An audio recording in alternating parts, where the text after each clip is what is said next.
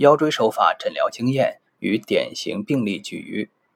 腰部肌肉骨骼系统疾病的手法诊疗要点是在排除非适应疾病以后，从生物力学角度入手，一往而深入。通过对患者的症状表现、手法的精细化触诊结果及影像资料的综合分析，在了解了腰椎序列、曲度及其与上下内外结构之间的生物力学关系后，我们便可以找到病因的焦点所在。然而，焦点只不过是具体症状表现或是疾病确诊的依据，其在整个病理过程中的意义，并没有人们想象中的那么重要。我们真正需要去关注的，一定是涉及腰椎序列、椎间压力、腰椎曲度、椎旁肌群、椎间韧带等与腰部细部和整体力学结构有关的客观指标。恢复腰部正常的力学结构，核心在于腰椎曲序的调整与纠正，下手却在骨盆与肋龙。精细化的调整骨盆、纠正骨盆内外关节错位。是腰椎曲序恢复正常的根本前提，肋龙与骨盆相应状况的协调改善，对腰部软组织结构与功能状态的改善有着重要作用。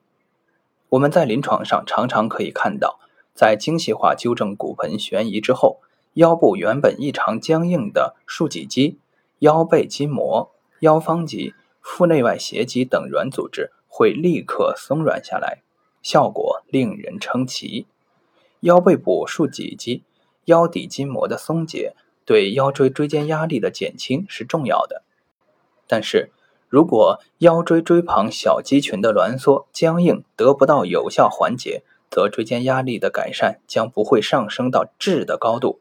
医者的手法能力如果可以做到横向推移、松动腰椎及椎间关节，则对椎旁小肌群及椎间韧带的松解将有着实质性帮助。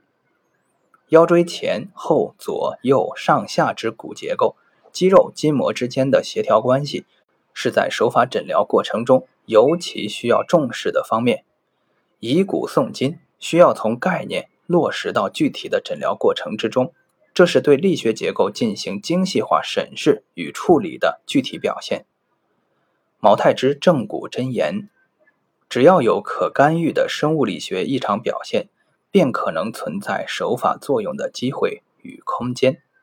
病案一：辛某，男，三十六岁，右侧腰臀部及下肢后侧疼痛麻木半年，加重一个月，咳嗽或打喷嚏时右下肢放射痛，坐久、站久或行走稍久则右侧腰腿痛加重，二便正常。查右下肢直腿抬高及加强试验阳性。第四、第五腰椎逆时针旋转，腰底右侧棘突旁压痛阳性，右侧梨状肌压痛阳性，右侧髂骨后下错位，并骨盆整体逆时针旋移。MRI 显示，第五腰椎到第一骶椎椎间盘超大突出，突出物的直径超过中央椎管二分之一。印象。第五腰椎到第一骶椎椎间盘突出症，手法治疗：端盆法及指推法纠正骨盆悬移，抻法松解腰部竖脊肌，指推法及掌压法纠正紊乱的腰底序列，抻法松解坐骨神经出口处软组织。结果，治疗三次后，右臀部及下肢症状显著改善；治疗八次后，所有症状基本消失。病案二。八十岁邢老太，右臀及右下肢外侧酸麻痛反复十余年，需拄拐方可蹒跚行动，走约五分钟，整个右脚即麻木而无法行走，坐下才能缓解。老太十年前曾接受腰椎间盘手术，查右下肢直腿抬高试验阳性，尾骶椎变形，腰椎序列严重紊乱，腰底部凹陷。双侧髂骨向上移位，双股骨外旋，双足弓扁平。印象：腰椎管狭窄症。手法治疗：端盆法和指推法纠正骨盆悬移，指推法和掌压法纠正腰骶椎序列紊乱，抻法松解腰底部两侧竖脊肌，掌压法松解腰底内外韧带及椎旁小肌群。指推法纠正股骨外旋，并稍增大足弓。结果，接受柔性正骨治疗到第九次时，右臀及右下肢酸痛麻痹，右脚麻木已基本消失，在家里行动不用拄杖了。至第十二次复诊时，除了走长一些时间，右脚稍有沉重感外，余无不适。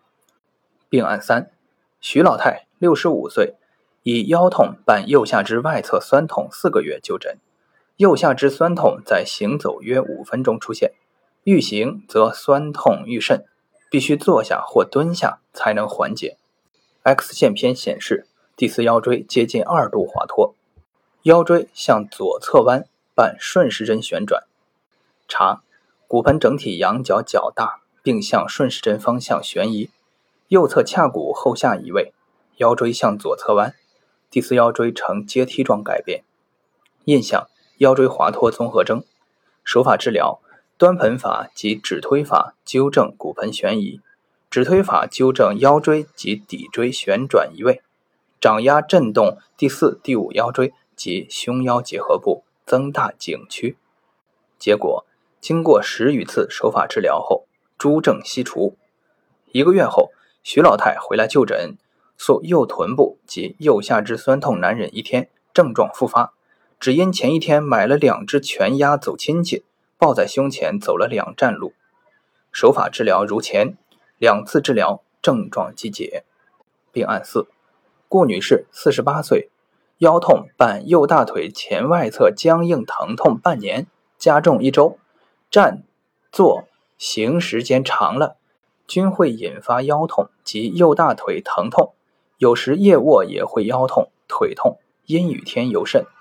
查骨盆整体逆时针旋移，右侧髂骨前上错位，全腰椎曲度减小，并逆时针旋转，中上腰段旋转甚。腰部软组织僵硬，腰椎轻度右侧弯，右股骨外旋，右股四头肌僵硬挛缩，右髂胫束僵硬如板片，压痛阳性。印象。腰椎横突综合征、股外侧皮神经卡压综合征，治疗端盆法纠正骨盆旋移，指推法调整右侧髂骨归位，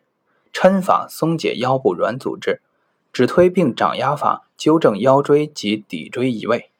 指推法纠正股骨外旋，抻法松解股四头肌及髂胫束。